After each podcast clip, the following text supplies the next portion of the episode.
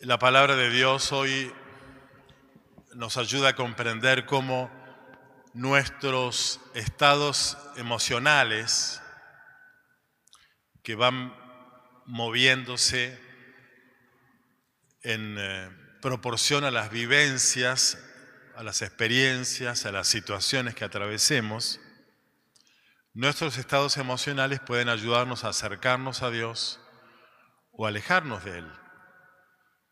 Cuando uno está atrapado por la angustia, por el miedo, por la ansiedad, por la culpa, por el cansancio físico, psíquico, espiritual, no siempre tenemos claridad y, armonía interior como para sentirnos serenos y en paz con Dios y con los demás. Todos nosotros somos hombres y mujeres de fe, pero bueno, somos humanos y nuestra fe baila al ritmo de nuestros estados emocionales. Un, sabio maestro espiritual como Ignacio de Loyola, San Ignacio, en los ejercicios espirituales, nos enseña que hay dos grandes estados emocionales y espirituales, unos de consolación y otros de desolación. Y en los momentos de desolación, angustia, tristeza, miedo, ansiedad, dice Ignacio que estamos más inclinados a ser guiados por el mal espíritu que por el buen espíritu. En cambio, en los momentos de consolación afectiva, espiritual, solemos estar más guiados por el buen espíritu.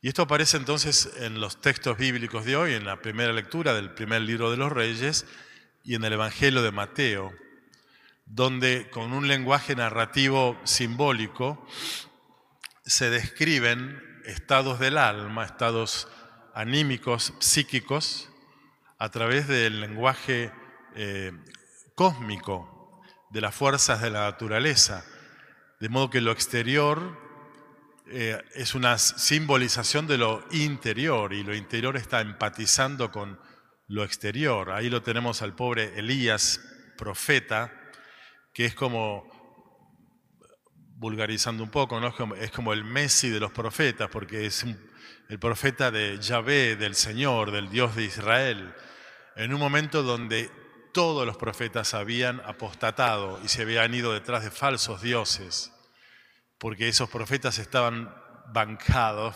pagados por el rey Ahab y su esposa Jezabel. Y profetizaban los que ellos querían que profetizaran. Nada, vendidos al poder. Eh, solamente Elías quedó. Y Elías denunció a estos hombres y los hizo, los desenmascaró y generó un, un castigo tremendo sobre ellos y cuando se entera, esta reina, que tenía pocas pulgas y tenía, tenía todo el poder, le puso pedido de captura, que no pase un día sin que Elías corra la misma suerte que mis profetas, o sea, mátenlo, búsquenlo hasta encontrarlo. Sale corriendo al desierto, se esconde, atraviesa hace una larga travesía por el desierto, siempre metáfora de la travesía del pueblo judío, y llega al Sinaí, al, al Oreb, se mete en una cueva y dice el texto tan naif y tan eh, simbólico que leímos, que ahí en la cueva, lleno de miedo, de terror, de angustia, pánico, eh, el Señor pasaba.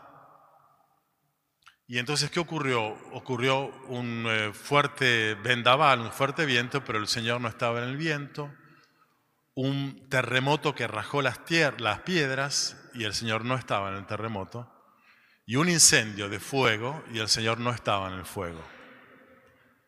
Finalmente se produjo una suave, una calma y una suave brisa.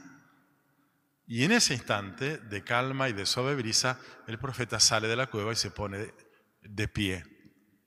Y entonces se nos está diciendo con este lenguaje esas tormentas interiores, esos terremotos, esos vendavales del alma, justificados por supuesto, que, bueno, logró el Señor calmarlo y se encontró en ese estado más benevolente, más de consolación con el Señor.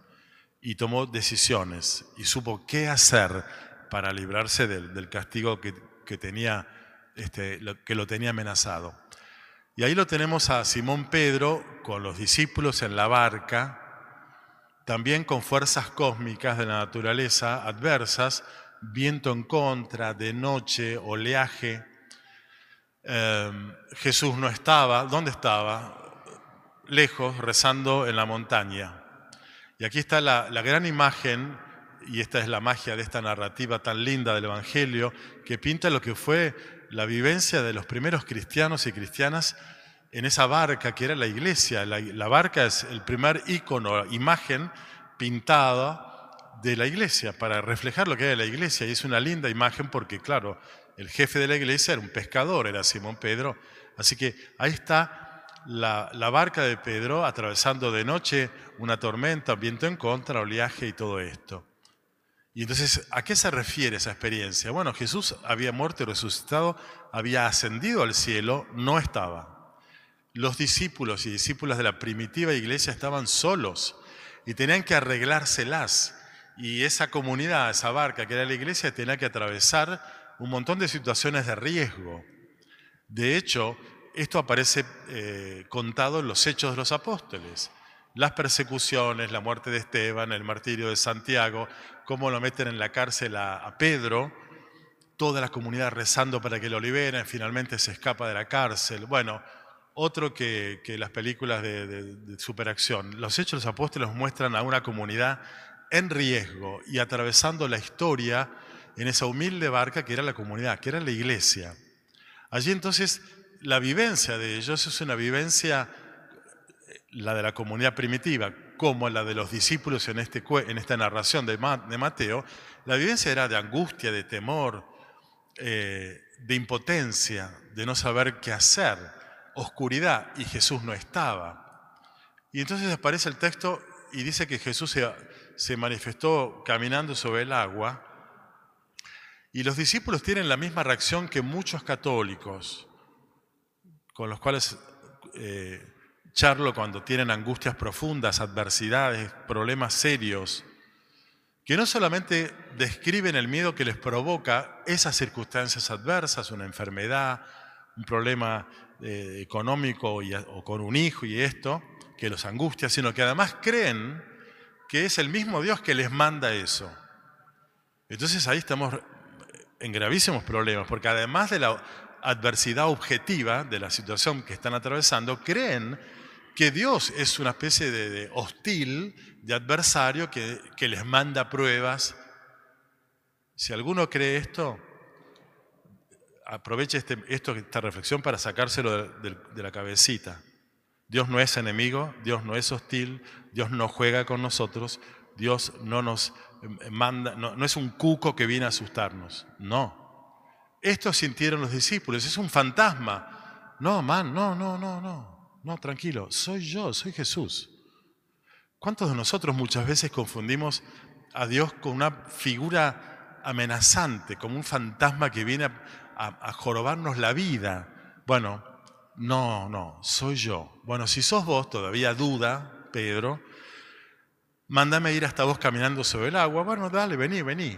Y acá al caminar sobre el agua, Toda esta, narración, si uno no la interpreta simbólicamente, es muy difícil de, de creer, de comprender, porque caminar sobre el agua habla de un señorío, de una seguridad que es la que Jesús tenía.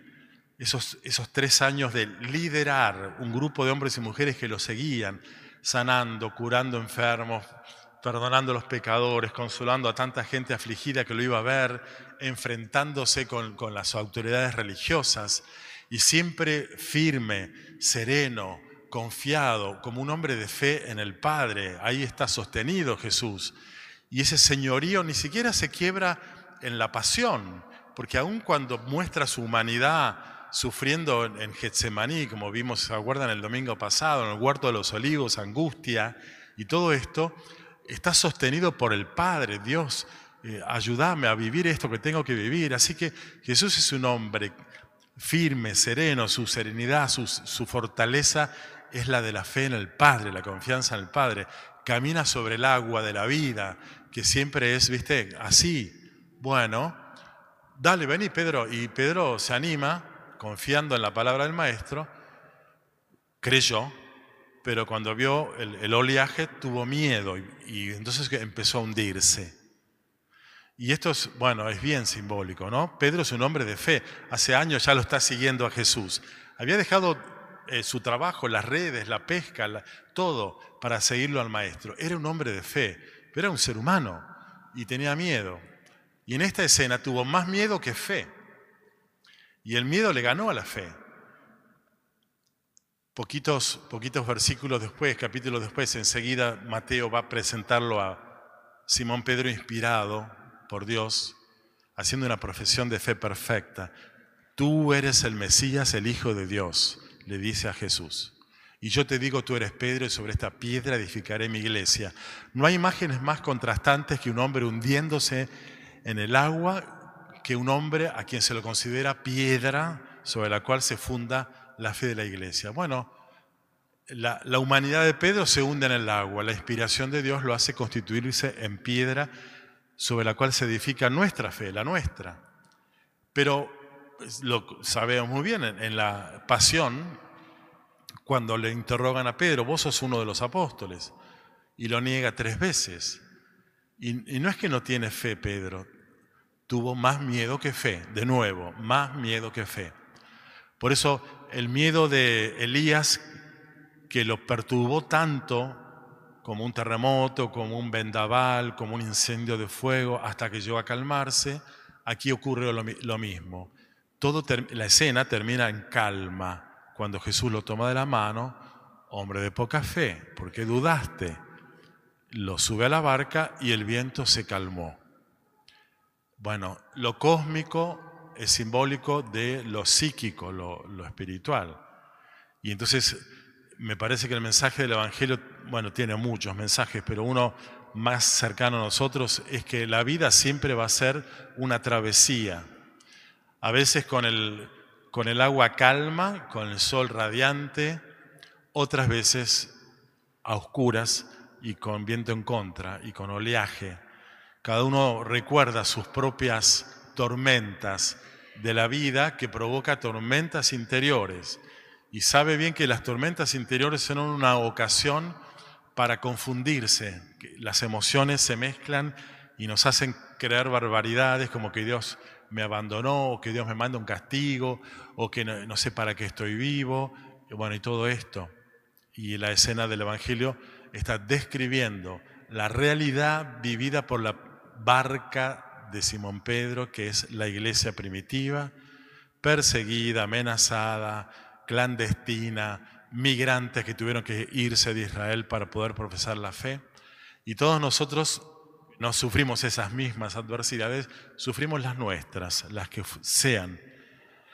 Y este Evangelio se nos cuenta a nosotros, esos hombres lo pusieron por escrito para que nos sirva de lección a nosotros. Tenemos derecho a tener miedo, por supuesto, somos humanos, pero conjuremos, venzamos nuestros temores con la fuerza de la fe. Y entonces la fe significará para nosotros no no tener miedo, sino no hundirnos en el miedo, como Simón Pedro en el agua, sino poder atravesar las responsabilidades que a veces sentimos que sobrepasan nuestra capacidad, porque probablemente a veces sí sobrepasan nuestra capacidad, pero confiados en el Señor podemos afrontarlas. Y de hecho, les habrá pasado, a mí me pasó, las hemos afrontado y superado. Bueno, sabiendo el Señor que somos hombres y mujeres, que podemos sentir miedo, siempre nos tenderá la mano. El tema es ese, sostenernos de la mano, así como el Hijo estuvo siempre de la mano del Padre y ese señorío de transitar la vida caminando sobre el agua de las adversidades, bueno, también nosotros, de la mano de Dios y de la Virgen, poder empoderarnos, sentir esa fuerza interna para asumir la vida con sus adversidades. Bueno, pidamos al Señor este don de la fe renovado en nuestra celebración de hoy.